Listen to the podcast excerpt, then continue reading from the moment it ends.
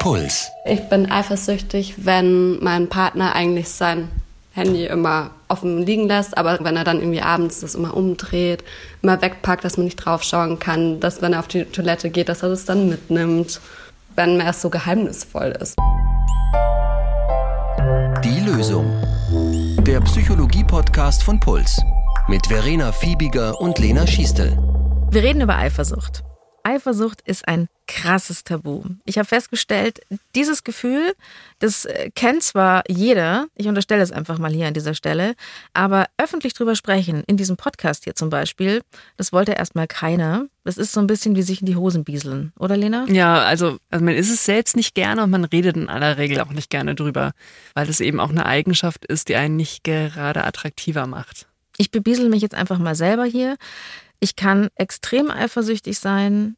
Ich nenne es aber mal äh, partielle Eifersucht. Mhm. Das heißt, ähm, ich bin nur in einer bestimmten Situation eifersüchtig, nämlich wenn es um Ex-Freundinnen geht. Also ganz speziell auf das Thema Ex-Freundinnen bezogen. Ja, immer Mhm. schon. Es ist einfach so, dass ich mir dann immer denke, die ist wunderschön, ich bin total hässlich.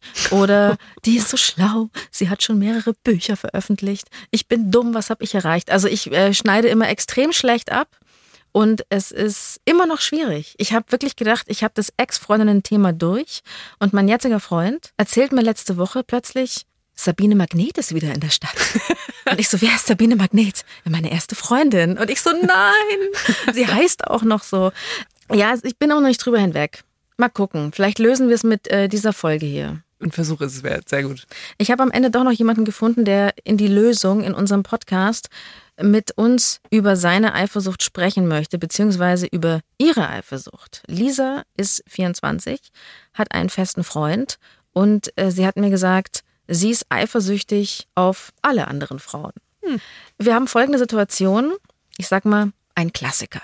Ich bin zum Beispiel eifersüchtig, wenn ich mit meinem Partner essen gehe und wir sitzen im Restaurant, haben einen schönen Abend, aber es starrt halt einfach die ganze Zeit andere Frauen rein, beobachtet immer, wer anders reinkommt oder keine Ahnung, die Aufmerksamkeit ist halt einfach nicht bei mir oder wenn wir uns unterhalten, dass er mich gar nicht anschaut und mir gar nicht effektiv zuhört, sondern eigentlich mit den Augen überall woanders ist. Jemand anderem hinterher schauen. Das ist doch äh, ein Klassiker in Beziehungen, oder? Also, dass man dann eifersüchtig reagiert, ja, absolut. Also Eifersucht, sagt man ja auch, ist die emotionale Reaktion auf eine gefühlte Bedrohung der Beziehung. Und ähm, genau das beschreibt ja auch Lisa. Also ihr Freund schaut nicht sie im Restaurant an, sondern eben zur Tür, wenn jemand reinkommt. Unverschämtheit, ja. Na gut, im Kopf passiert dann wahrscheinlich eben sowas, hey, ähm, bin ich denn nicht interessant genug? Und äh, das macht dann eben eifersüchtig. Und die gefühlte Bedrohung kann dann eben schon damit beginnen, dass ich den Eindruck habe, dass mein Partner sich einfach eben mehr für andere Dinge oder Menschen interessiert als für mich. Und das Gefühl Eifersucht setzt sich dann eigentlich auch aus anderen Gefühlen zusammen. Also entweder Angst, den Partner zu verlieren, Ärger, weil man sich vielleicht dann auch betrogen fühlt, jetzt auch in anderen Situationen, oder Traurigkeit, weil man sich zurückgesetzt fühlt. Und je nachdem, wie die eigene Persönlichkeit ähm, gestrickt ist, ist man dann vielleicht in der konkreten Situation eher spontan ärgerlich oder man wird traurig oder man kriegt Angst. Und denkt dann, das ist Eifersucht. Das finde ich hochinteressant, weil ich finde ja, Eifersucht ist irgendwie so ein bisschen so ein undefiniertes, barziges Gefühl. Oder besser gesagt, es ist so sägend. Und ich konnte bisher eigentlich gar nicht sagen, was ist eigentlich Eifersucht. Und du sagst jetzt als Psychologin, das setzt sich aus verschiedenen Gefühlen zusammen. Also Eifersucht ist, glaube ich, in der sozialen Konstellation schon was Spezielles. Aber je nachdem, wie man selber eben von der Persönlichkeit her ist, wird man spontan jetzt zum Beispiel, wenn so eine Eifersuchtssituation ist, eher spontan traurig und zieht sich eher zurück oder man wird ärgerlich und konfrontiert vielleicht spontan den anderen. Das kommt ganz drauf an, wie man auch sonst typischerweise reagiert. Ja, bei Lisa ist es so, die hat jetzt in ihrer Beziehung schon so die Rolle der Eifersüchtigen mit dem Stempel aufs Hirn gedrückt bekommen und ihr Partner, der reagiert schon drauf und zwar in der Form, dass er interessante Informationen einfach mal unter den Tisch fallen lässt. Vor einem halben Jahr war mein Freund mit Freunden in New York und natürlich wusste ich ja, mit welchen Freunden er da ist. Und dann ist er halt wiedergekommen und war halt eigentlich super geheimnisvoll, hat halt sein Handy immer umgedreht, hat eigentlich nie mehr offen liegen lassen. Und dann war halt eine Sekunde mal nicht da und dann habe ich halt das nochmal umgedreht, weil ich neugierig war. Und dann habe ich eine Nachricht aufploppen sehen von einer Frau, von dem ich den Namen noch nie gehört habe. hey, war voll schön, uns mal wieder in New York zu treffen, war voll nett, ich gebe dir mal Bescheid, wenn ich wieder in München bin. Ich so, okay, wer ist das? Hätte mir ja irgendwie erwähnen können, hey, keine Ahnung, ich habe eine alte Schulfreundin getroffen, ganz zufällig, war total nett. Hätte man ja einfach mal in einem Satz erwähnen können, dann wäre die Situation vielleicht nicht eskaliert. Mai, also wenn es jetzt nicht ein feuriger Seitensprung auf dem Dach des Empire State Buildings war, dann hätte man das ja schon in abgeschwächter Form erzählen können, oder? Ja, ja, ich, ich unterstelle jetzt aber mal was. Diejenigen, die eifersüchtig sind oder der eifersüchtige Partner argumentiert nämlich häufig, du hättest du mir das einfach früher gesagt, dann wäre das gar kein Problem gewesen. Ähm, und ich vermute, dass es in aller Regel nicht ganz stimmt. Also es wäre wahrscheinlich nicht gar kein Problem gewesen. Es wäre nur ein kleineres Problem gewesen, als in dem Moment, wo es dann einfach so rauskommt, unfreiwillig. Und ähm, ich glaube, diesen Stress wollen sich dann manche Partner einfach ersparen. Lisa vermutet das auch. Ich glaube, er hat das Gefühl, wenn er mir Sachen sagt, dass ich dann eingeschnappt sein könnte oder sauer sein könnte und es ihm, also ich glaube, vielleicht verbieten könnte. Und dass er dann lieber denkt, okay, lieber mache ich das heimlich, dann habe ich keinen Stress. Aber irgendwie solche Sachen kommen ja leider irgendwie dann immer raus. Ich glaube, irgendwie möchte er aus seiner Komfortzone nicht raus und irgendwie jedem Streit aus dem Weg gehen, weil er nicht so konfliktbereit ist. Ist es das, Lena? Ist es so eine Vermeidung von Konflikten? Ja, also kann es auf jeden Fall sein. Und ich glaube, da scheint Lisa ihren Freund auch ganz gut zu kennen. Und ähm, das ist ja auch irgendwie verständlich. Also wenn du weißt, dass dein Partner oder deine Partnerin sehr eifersüchtig reagieren kann umschiffst du vielleicht Informationen, von denen du denkst, dass das jetzt zu einem stressigen Gespräch führt. Aber klar, wenn es dann rauskommt, ist es umso schlimmer. Entweder weil dann der eifersüchtige Partner denkt, ähm, warum hat der mir das verheimlicht? Da muss ja was gelaufen sein. Oder, und das ist dann vielleicht genauso schlimm, wenn da nicht mal was gelaufen ist und er erzählt es nicht, denkt er, ich ticke wegen sowas schon aus, was hält er denn von mir? Und zu dem Zeitpunkt gibt es dann eigentlich keine gute Erklärungsvariante mehr. Kommt mir irgendwie alles bekannt vor? Ähm, ich finde ja eigentlich, äh, man muss einerseits nicht dauernd alles sagen, aber andererseits finde ich, kann man als Partner den Eifersüchtigen schon auch ziemlich verrückt machen. Also ich hatte mal einen Freund, der hat immer nur gesagt, ich bin verabredet. Hm. Und da denkst du dir sofort im Kopf, ja, mit wem denn? Mit wem denn? Ja. Und also ich, ich gehe zum Bier trinken. Und deswegen kann ich äh, Lisa da schon gut verstehen, wenn ihr Freund einfach immer mal so die Hälfte unter den Tisch fallen lässt oder eben so dieses Geheimnisvolle. Es macht einen wahnsinnig. Ich finde also, der Eifersüchtige ist nicht immer schuld dran. Es ist sowieso schwierig, in dem Kontext von Eifersucht von Schuld zu sprechen. Also das ist zwar so ein spontaner Impuls von äh, meistens den Beteiligten, aber Schuld setzt eigentlich voraus, dass da jemand absichtsvoll handelt. Also dass jemand zum Beispiel etwas tut, um den anderen eifersüchtig zu machen. Und das ist in aller aller Regel ja nicht der Fall. Ich vermute, dass bei Lisas Freund vielleicht unbewusst, vielleicht bewusst so eine Art Abwägung stattfindet. Ja, ähm, also wenn ich das äh, jetzt sofort erzähle, dann habe ich sozusagen sicher ein bisschen Stress. Oder ich sage es halt nicht auf die Gefahr hin, dass es irgendwann rauskommt. Dann habe ich zwar richtig Stress, aber vielleicht kommt es ja auch nicht raus und dann habe ich gar keinen Stress. Und ähm, ja, das führt dann eben häufig dazu, dass gerade wenn sich so musterhaft so bestimmte Interaktionen immer wieder abspielen, dass man dann vielleicht Dinge nicht erzählt. Im Fall von Lisa ist es aber so, dass ihr Freund, der Guteste, noch einen obendrauf setzt. Folgende Situation, äh, finde ich ja, zählt nicht mehr zu. Ich lass mal was diplomatisch unter den Tisch fallen. Das ist jetzt schon ein bisschen mehr als grobe Fahrlässigkeit. Also ich würde ja durchdrehen, würde mir mein Freund nicht sagen. Dass er sich zum Beispiel mit seiner Ex-Freundin zum Mittagessen trifft. Grundsätzlich habe ich keine Probleme mit Ex-Freundinnen, aber das kann man ja auch kurz erwähnen. Hey, ich habe die irgendwie schon vor lang nicht gesehen. Ich habe ja auch irgendwie vier Jahre mit der verbracht. Das war eine gute Zeit. Die ist mir als Person wichtig. Ich würde mich gerne mal wieder mit ihr auf einen Kaffee treffen. Allein irgendwie so eine kleine Aussage, dann machst du dir ja auch keine Sorgen, dass irgendwas anderes passieren könnte, weil eigentlich sind ja Ex-Freundinnen auch immer ein Tabuthema. Ich finde ja, man braucht nicht gleich den Über-Ex-Tick, wie ich ihn habe, dass man das jetzt nicht so cool findet. Ja, ja klar. Also das kann ich auch total gut verstehen. Das ist auch ein gutes Beispiel dafür, was passiert, wenn man als Partner anfängt, irgendwie von keiner Situation mehr zu erzählen, die irgendwie potenziell den anderen eifersüchtig machen könnte. Da werden eben dann Dinge zu einem Problem, die eigentlich keine sein müssten. Und ich glaube, Lisa, wenn sie sagt, dass sie eigentlich kein Problem mit Ex-Freundinnen hat und ihr Freund wird wahrscheinlich sowas wie gedacht haben, ah, sie reagiert auch sonst eifersüchtig. Die ist doch immer so eifersüchtig. Genau. Dann erzähle ich jetzt auch nicht davon.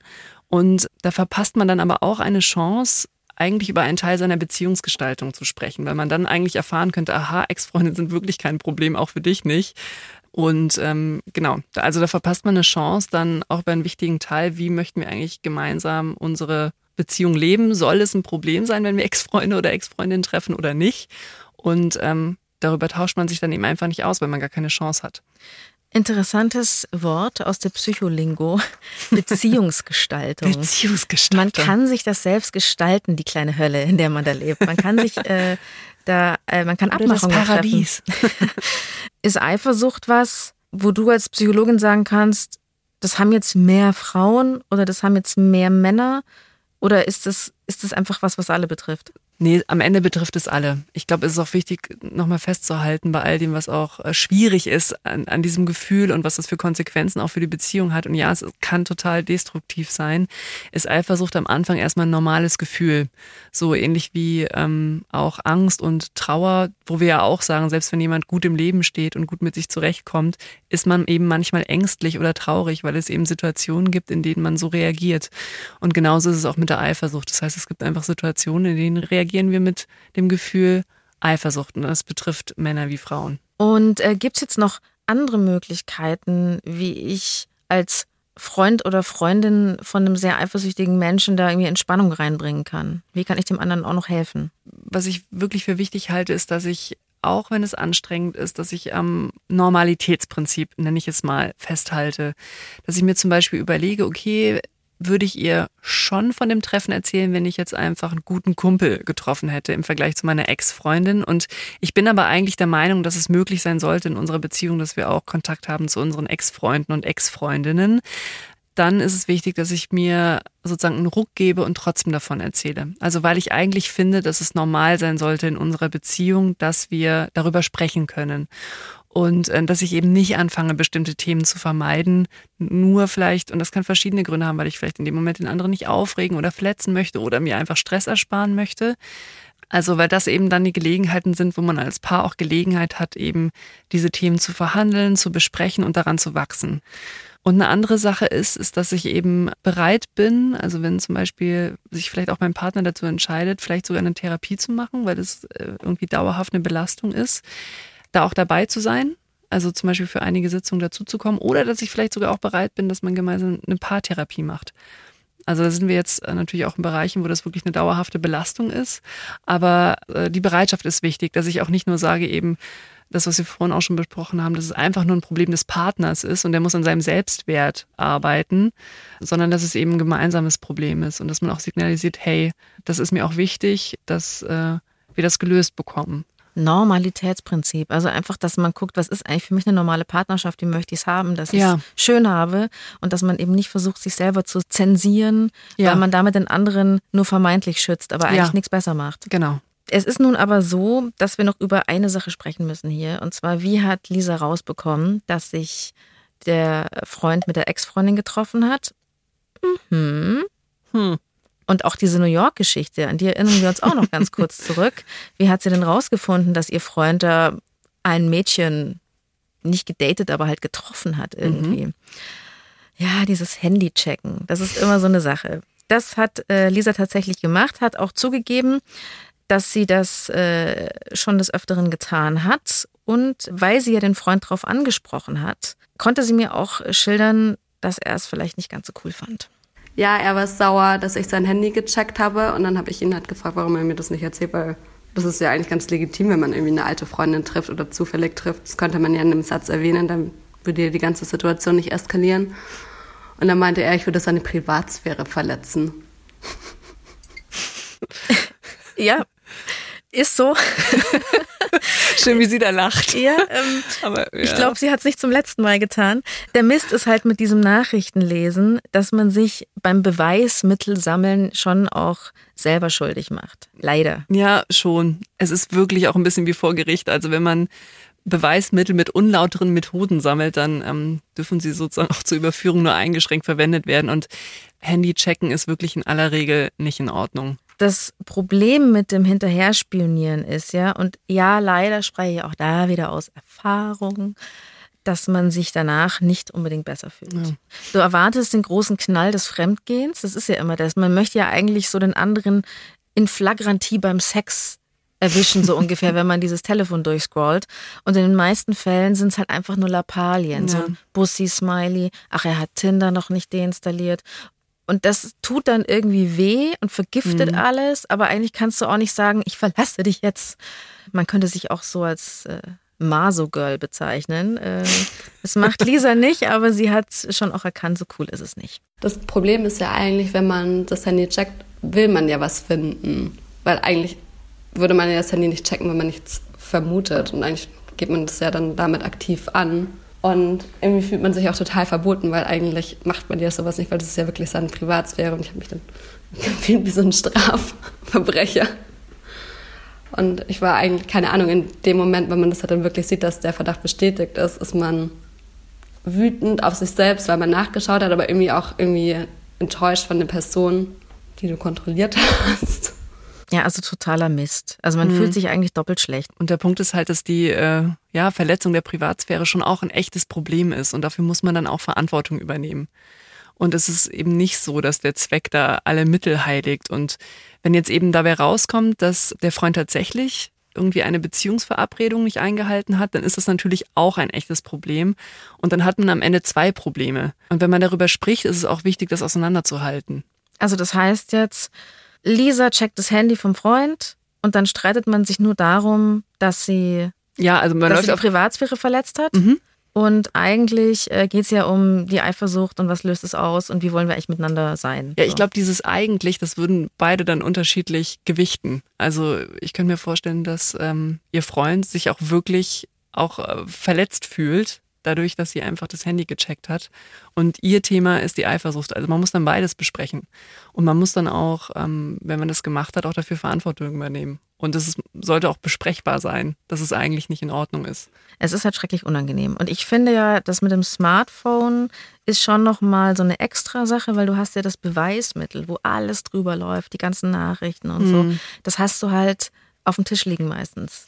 Das Telefon liegt auf dem Tisch, ja. du hast alles drin, ähm, ständig vibriert oder auch so der Klassiker, es ist, es ist nachts. Man lag sich romantisch in den Armen, äh, dann geht der eine auf die Toilette und plötzlich kriegt er eine Nachricht. Mhm. Und dann denkt man sich, von wem eigentlich? Ha, wer ist denn Jacqueline? Und was, was schreibt die eigentlich? Also ja. was ist da eigentlich los? Ja. Das ist ein weiteres Beispiel, wo einfach Smartphones bei all dem, was großartig daran ist, ähm, dass ich eben auch erreichbar bin, dass ich immer Kontakt mit meinen Freunden haben könnte, ist es gleichzeitig auch das, was potenziell total schwierig ist. Also Menschen waren schon immer eifersüchtig, aber dass sozusagen die Kontaktfläche nach außen auch immer dabei ist, das ist neu und das fordert uns auch schon ganz schön was ab. Und ähm, durch Facebook und WhatsApp ergeben sich natürlich auch immer wieder neue Verdachtsmomente, die es früher einfach nicht gegeben hat. Also ich musste mir früher keine Gedanken machen, wenn ich einen Brief abgeschickt habe. Aha, der andere ist aber gerade online, in Anführungszeichen, könnte mir doch antworten. Warum antwortet er oder sie mir denn gerade nicht? Am schlimmsten sind die Leute, die es ausgestellt haben. Die sind ja sowieso die allerschlimmsten Hallodris. Unterstelle ich jetzt mal. Ja, oder vielleicht wollen die eben auch nicht sehen, ob jemand anderes gerade online ist und auch sofort zurückschreibt. Also vielleicht ist es auch eine Selbstschutzmaßnahme. Kann auch wieder sein, das stimmt natürlich. Das, das Schwierige ist doch einfach, wenn man einmal damit angefangen hat, dieses Beweismittel zu nutzen, das da immer überall rumliegt, wenn man den Pin mal hat oder so, wie soll man denn jemals wieder damit aufhören? Klar ist, dass es in aller Regel nicht so ist, dass wenn ich mal angefangen habe, weil ich eifersüchtig bin, irgendwie das Handy vom Partner zu checken, dass ich das sozusagen einmal mache und dann ist gut weil häufig geht ja das Kopfkino weiter und selbst wenn ich jetzt akut nichts entdeckt habe, könnte es ja sein, dass in den Folgetagen oder Wochen irgendwas passiert ist. Das heißt, habe ich diese Grenze erst einmal überschritten, macht es das auch wahrscheinlicher, dass ich diese Grenze auch wieder überschreite. Ein zusätzliches Problem ist auch, was du vorhin auch schon angesprochen hast, gerade dieses Nachrichtenlesen. Also uns fällt es eh schon im Alltag schwer, Nachrichten richtig zu interpretieren und auch den emotionalen Gehalt von Nachrichten richtig zu interpretieren. Und wenn ich gerade in so einer eifersüchtigen Stimmung bin und eh schon ärgerlich, neige ich auch viel mehr dazu, vielleicht eigentlich neutrale Nachrichten anders zu interpretieren. Ist es das Einzige, was Leute tun, um sich ja äh, zu versichern, in Anführungsstrichen, dass der andere nicht fremd geht oder da irgendwie so ein bisschen rumzustalken. Nee, also es gibt auch noch deutlich ausgeprägteres, ich nenne das jetzt mal kontrollierenderes Verhalten. Man taucht irgendwie plötzlich am Arbeitsplatz des Partners auf und schaut, ob er oder sie wirklich arbeitet gerade oder mit der Kollegin flirtet. Ähm, oder man, Automaten, am Faxgerät. Genau. Wie man sich, ja, was man sich also alles dann ausmalt. Oder es gibt Leute, die sich verkleiden und dann irgendwie den Partnern äh, im Nachtleben auflauern und im Club beobachten. Hatte ich mal eine Freundin, die hat mit Sonnenbrille und ja. Perücke dem Freund im Club aufgelauert, ob er nicht flirtet. Anstrengend. Das, das gibt es. Es gibt, es gibt Menschen, die ihre Bettwäsche einschicken und darauf untersuchen lassen, ob es irgendwie Spuren gibt von Nein. anderen Menschen in der Bettwäsche. Ja, das kommt vor. Das Ui. ist, ähm, ist jetzt aber auch keine Entlastung Ach, mit diesem für Schwarzlicht und so. Da gab es doch auch mal so eine Sendung, wo die mit Spermaspuren gesucht haben. Ja, soll jetzt aber nicht irgendwie entlasten. Ähm, soll auch nicht inspirieren, wie man die anderen noch weiter stalken kann. Ja, genau. Und auch nicht schau, sei doch dankbar, dass ich wenigstens nicht in den Club nachkomme. Nur Nachrichten lese. Ja. Also soweit ist Lisa zum Glück noch nicht. Also bei ihr war es jetzt ein paar Mal das Handy checken. Und in, in vielen, vielen anderen Partnerschaften, da spielt ja Eifersucht keine nennenswerte Rolle. Und ich habe schon das Gefühl, dass manche Menschen anfälliger mhm. sind, beziehungsweise sich immer wieder in Beziehungen finden, wo der eine oder der andere sehr eifersüchtig sind. Und da habe ich jetzt gleich mehrere Fragen, Lena. Mhm. Und zwar, ähm, Lisa sagt zum einen, sie ist äh, sehr eifersüchtig. Ihr Freund ist gar nicht eifersüchtig. Mhm. Kann sowas auch eifersüchtig machen? Also wenn der Partner so sagt, du kannst dich mit jedem treffen, da bin ich total easy. Mhm. Fahr doch mit also, deinem Ex auf eine Kreuzfahrt. Vermutlich würde man dafür nicht den Begriff Eifersucht verwenden, aber vielleicht hat man eben den Gedanken, ah, dass der andere nicht so viel für einen empfindet, wenn der so gar nicht eifersüchtig ist. Und vielleicht ist dann das unangenehme Gefühl, was man hat, eher Traurigkeit, ähm, wenn man vielleicht den Eindruck hat, dass man nicht so geliebt wird. Also, also Bestätigung bekommt, dass ja. der andere vor Eifersucht lodert. Aber das ist natürlich auch eine Interpretation. Mhm. Gibt es Leute, die überhaupt nicht eifersüchtig sind? Wollte ich jetzt auch noch mal kurz klären. Also das ist schwer zu beantworten. Es gibt einige Menschen, die von sich sagen, ah, ich bin eigentlich nie eifersüchtig. Und das kann letztlich ganz verschiedene Gründe haben. Also einmal kann es auch sein, dass man als Paar eher auch wenig unternimmt und sich vielleicht auch nur mit, wenn dann, mit ganz engen Freunden trifft. Und dann gibt es auch einfach wenig Gelegenheiten, den Partner in einer Situation zu beobachten, in der oder sie sich zum Beispiel einfach mit jemand anderem unterhält und sich zum Lachen bringen lässt oder jemand anderen mal anstrahlt. Also oder den anderen an der Säule drückt. For no reason. Genau, das ist Schritt drei. nee, aber das sind eben so typische eifersuchtsauslösende Situationen, wo man das dann überhaupt spüren könnte, dass man auch manchmal eifersüchtig ist. Und ähm, wenn man sich eben als Paar gar nicht in solche Situationen bringt, dann ähm, kann es sein, dass man irgendwie zu dem Schluss kommt, aha, ich bin überhaupt nicht eifersüchtig. Oder der eine Partner hat tatsächlich keine gegengeschlechtlichen Freunde. Und dadurch kommt dann so in der Konstellation irgendwie keine Eifersucht auf. Stimmt, ich habe Mädchenfreundinnen, die sagen, also ich bin mit meinen Girls auf, weiß ich nicht, ja. Wellness-Wochenende oder so. Mhm. Und dann sind da halt nur Mädchen. Das ist dann also eben weniger eifersuchtspsychologisch evozierend als andere Situationen. Wie kann man das jetzt übersetzen? Solche Situationen oder solche Konstellationen lösen beim Partner dann natürlich weniger Eifersuchtsgefühle aus, als wenn sie sagt, hey, mit meinen fünf dicksten Buddies gehe ich irgendwie. Man kann auch jetzt einfach immer sagen, du evozierst eben keine Eifersucht. Deswegen ja. bin ich nicht eifersüchtig. Jetzt ist es so, aber dass Lisa sagt, ich bin halt einfach extrem eifersüchtig und mein Freund eher weniger. Ist es nicht wieder die Kindheit?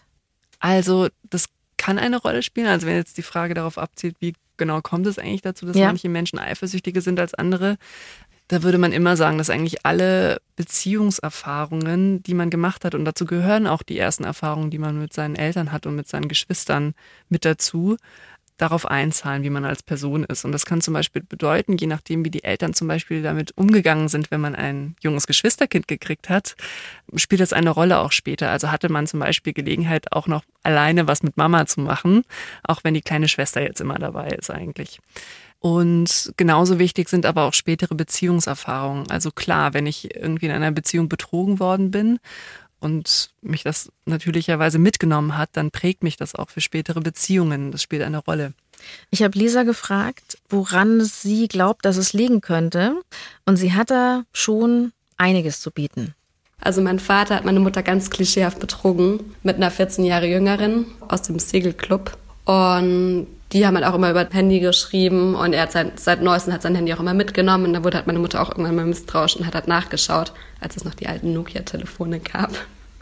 Und hat die Nummer mal angerufen, mit der er im Verlauf irgendwie die letzten paar Monate immer telefoniert hat. Und dann hat sie halt die Stimme von einer anderen Frau gehört. Und dann kam halt raus, dass sie schon seit zwei Jahren eine Affäre haben. Und dann haben sich meine Eltern getrennt und dann wurde sie auch prompt schwanger, haben geheiratet und haben noch zwei weitere Kinder bekommen. Hast du, du gerade das Geräusch gemacht, Lena? Ja, sorry. Mhm. Mhm. Das, das ist so ein Geräusch, das man dann gerne machen möchte. Gell? Es ist schon hart. Es ist schon der Hammer, was Lisa da erlebt hat. Aber ich glaube schon auch, dass bei ihr noch was dazu kommt. Und zwar, Ja. wie die Beziehung mit ihrem Freund gestartet ist. Wir hatten ein Verhältnis in der Arbeit und das durfte halt auch keiner wissen. Und ihm war das so wichtig, dass es keiner weiß.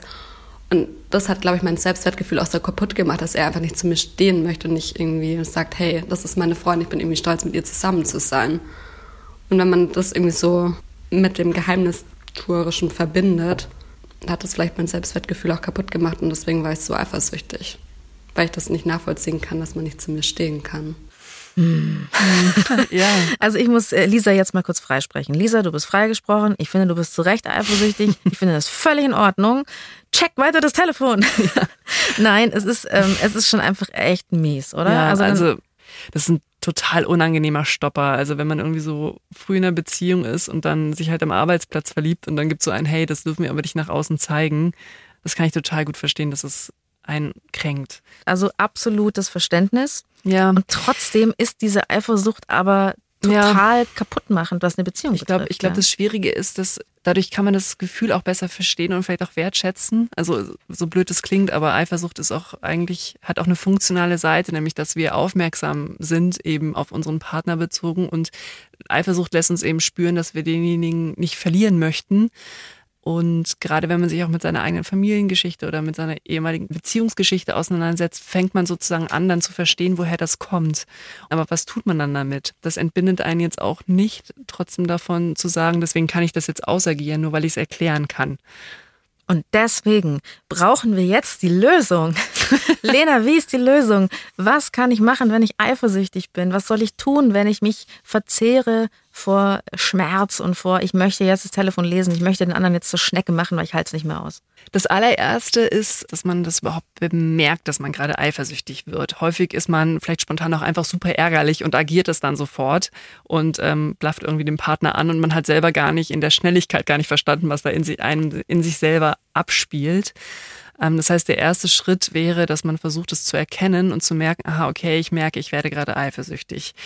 Und dann sich zu überlegen, möchte ich jetzt auch darauf in der Situation reagieren oder nicht? Es ist ja fast unerträglich, nicht zu reagieren. Das ist ja immer das. Auch Ja, gerade mit dem Handy ja, checken. klar. Dass man das dann für sich behält. Ja. Furchtbar. Und das ist aber etwas, das sozusagen, das sollte man lernen. Also, dass man anfängt, die eigenen Gefühle wahrzunehmen und dann aber nicht sofort reagiert oder was tut, sondern überlegt, macht es jetzt Sinn? Oder lasse ich jetzt auch den Moment verstreichen und Also mache ich jetzt Ähm, eine Szene, zerstöre die komplette Feier oder was auch immer oder den Moment des anderen. ja, oder ziehe ich mich ähm, auch vielleicht einfach beleidigt zurück und lasse den anderen indirekt spüren, dass ich gerade eigentlich total unzufrieden bin? Oder sage ich, okay, ich merke, das kommt gerade wieder und da ist vielleicht auch wichtig, da hilft auch viel mehr eine Haltung von, also im Vergleich zu, ich will jetzt auf gar keinen Fall eifersüchtig sein, das hilft in der Regel nicht, weil das ist so ähnlich wie mit dem weißen Elefanten, an den man auf keinen Fall denken soll. In dem Moment ist es dann super präsent, sondern es ist eher so eine Art innerer Dialog von, ah, hallo Eifersucht, da bist du wieder. Wie so fast begrüßendes Gefühl. Danke, dass du mich wieder daran erinnerst, wie wichtig er mir ist. Ah, das soll jetzt Ähm, wirklich wie so eine gute Freundin sein, oder was? Ja, also die innere Stimme ist idealerweise wie eine gute Freundin. Also es ist so, dass man eher sagt, ah, hi, eben da bist du wieder. Du Arschloch. Ähm, mhm. Danke, wichtig. Also auch, dass man auch sozusagen das ähm, Gute anerkennt an dem Gefühl. Danke, dass du mich wieder darauf aufmerksam machst, dass er mir so wichtig ist. Ich glaube, auch heute passt es nicht so gut, kannst ein andermal wiederkommen. Und dass man dann, und das ist sozusagen der zweite Schritt, dass man dann aktiv versucht, an was anderes zu denken. Also da hilft es eben nicht, sich vorzunehmen, ich will nicht mehr an XY denken, sondern da habe ich idealerweise auch schon eine Vorstellung davon, was mir gut tut, an was ich in dem Moment denken kann. Also wie zum Beispiel an einen schönen Urlaub, auf den ich mich freue oder vielleicht geht jemand total gerne wandern und denkt irgendwie an so eine Bergszene. Ja, ja. Okay, alles klar. Ich bin gerade super sauer, weil ich hier gelesen habe, dass, dass sich mein Freund wieder mit dieser komischen Truller da verabredet hat. Und dann denke ich an eine Bergwanderung. Okay, es, wir lassen das mal so stehen. Aber ich verstehe, Verena. ich verstehe, ich verstehe, was du meinst, Lena. man muss einfach versuchen, wirklich positiv an was anderes zu denken. Also was, was einen erheitert, was einen gut ja, draufbringt. Also wie gesagt, der Punkt ist, dass du nicht versuchst, dir zu sagen, ich darf jetzt auf keinen Fall eifersüchtig sein, sondern eher versuchst aktiv dir irgendwie andere Gedanken herzuholen. Weil dieses Ich darf auf keinen Fall jetzt an XY denken dazu führt, dass man erst recht daran denkt. Und sich das ausmalt. Genau. Oh Gott, da fällt mir auch so eine wunderschöne Szene ein. Mein Ex-Freund trifft sich, trifft sich mit Bergwanderung, Bergwanderung. Okay, ach so, alles klar, ja. Okay. Und sonst, und das ist jetzt das zweite, also das ist jetzt sozusagen die Akutbehandlung in dem Moment, Mhm. wo man merkt, man kriegt gerade eifersüchtige Gefühle und man möchte eigentlich nicht äh, darauf reagieren, ist, dass es auch wichtig ist, den Partner für dieses Thema ins Boot zu holen. Und das ist nicht angenehm. Wir haben ja am Anfang auch darüber gesprochen, dass es jetzt auch nicht etwas ist, von dem man vielleicht denkt, dass es einen unbedingt attraktiver macht. Man hat aber halt das Gefühl, du gibst dem anderen schon irgendwie Macht, wenn du sagst, Ja. ich bin eifersüchtig. Da bist, ist man halt so klein mit Hut. Da bist Ja. du halt der kleine Furz. Entschuldigung. Naja, aber im Idealfall ist ja eine Beziehung so vertrauensvoll und es hat auch so eine Basis, dass man sich auch ein Stück weit öffnen kann und dass der andere damit auch gut umgeht. Wenn der andere damit nicht umgeht und das irgendwie ausnutzt, dann muss man sich ganz andere Fragen zu seiner Beziehung stellen. Und ähm, in aller Regel ist es eben hilfreich, wenn man das auch mal in einem ruhigen Moment mit dem Partner anspricht und zum Beispiel auch erstmal eben versucht, vielleicht auch zu erklären, woher das stammt. Dann kann der sich auch einen Reim daraus machen, warum vielleicht der Partner, die Partnerin jetzt konkret da ein Thema hat. Und ähm, man kann auch dann auch besprechen, was hilft. Also zum Beispiel, wenn man dann gemeinsam auf eine Party geht, dass man verabredet, dass man ab und zu trotzdem Zeit zu zweit verbringt und einmal kurz spricht. Also dass man sozusagen dann wieder aneinander auch auftanken kann und dann sich auch wieder dann den anderen zuwendet auf einer Party. Lisa hat auf jeden Fall das Gespräch gesucht mit ihrem Freund und ihre Eifersucht wurde auch noch durch was ganz anderes besser. Das Lustige daran ist, dass ich eigentlich mich gerade beruflich total verwirkliche und es mir so viel Selbstwertgefühl gibt, dass ich das von meinem Partner gar nicht mehr brauche. Ich glaube, ich habe das halt immer bei meinem Partner gesucht, dass er mir mein Selbstwertgefühl gibt, dass er sagt, hey, ich bin so stolz auf dich, dass ich irgendwie eine tolle Freundin habe und dass ich eigentlich auf das Feedback oder auf das Lob von anderen Leuten gar nicht mehr angewiesen bin. Und vielleicht deswegen auch in letzter Zeit nicht mehr so eifersüchtig bin, weil ich denke mir, ob er nochmal so eine gute Freundin findet. Also einerseits hat ihr das geholfen, dass sie das Gefühl hat, sie hat jetzt irgendwie mehr Selbstwertgefühl und noch was anderes, was auch ganz interessant ist. Er kann sich jetzt aktuell auch beruflich verwirklichen, weil er in eine andere Stadt gezogen ist, weil er dann ein super Angebot bekommen hat. Und seitdem wir eine Fernbeziehung führen, habe ich nicht mehr die Kontrolle. Ich bekomme nicht mehr wirklich aktiv mit, was er macht. Und seitdem ist meine Eifersucht eigentlich auch viel besser geworden. Und seitdem er auch wirklich in einer anderen Stadt lebt und wir uns nur noch so selten sehen, habe ich auch irgendwie das Gefühl, dass er mich mehr wertschätzt und mehr zu mir steht.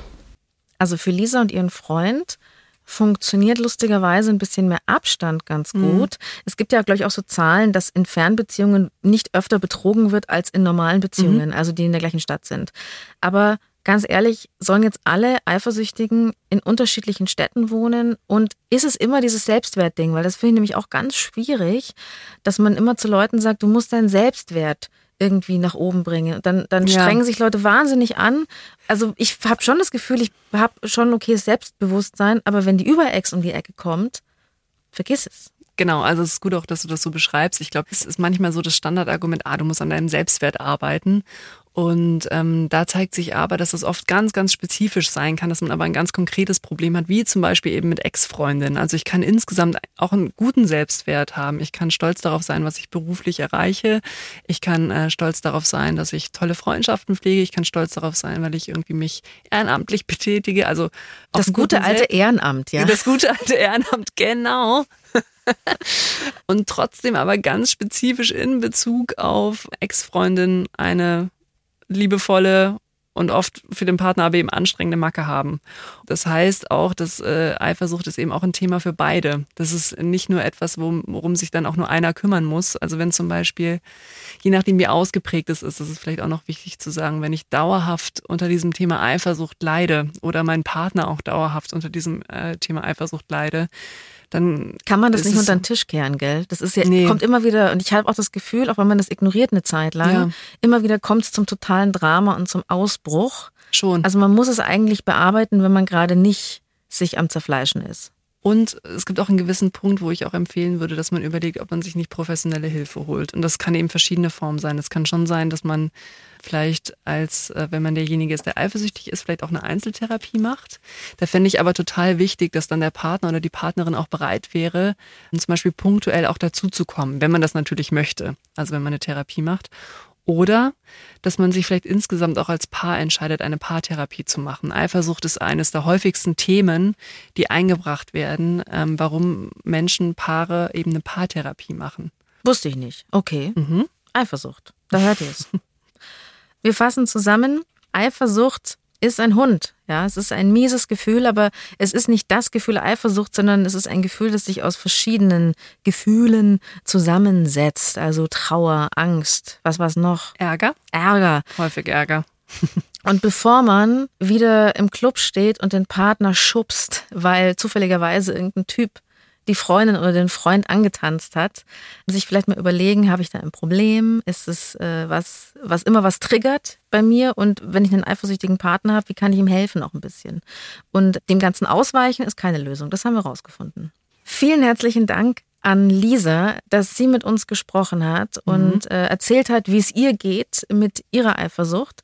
Und ähm, natürlich wieder an dieser Stelle ganz wichtig erwähnt, Gefühle sind das Einzige, was wir haben.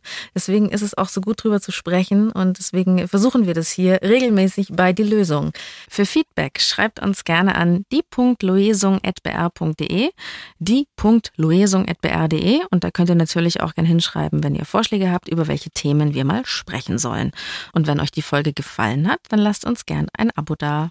Das war die Lösung. Die Redaktion hatten Elka Knicke und Florian Meyer-Havranek. Produktion Corbinian Guggenmoos. Tschüss. Ciao. Ciao. Aber ich wollte jetzt noch mal die Geschichte erzählen, Lena von dem einen Ex-Freund, ja. der immer nur gesagt hat, er ist verabredet. Dann habe ich meine Bachelorarbeit gerade geschrieben und dann hat er sich mit seiner besten Freundin verabredet und hat mir danach erzählt, dass es zu regnen angefangen hat und dann waren sie klatschnass bis auf die Haut. Puls.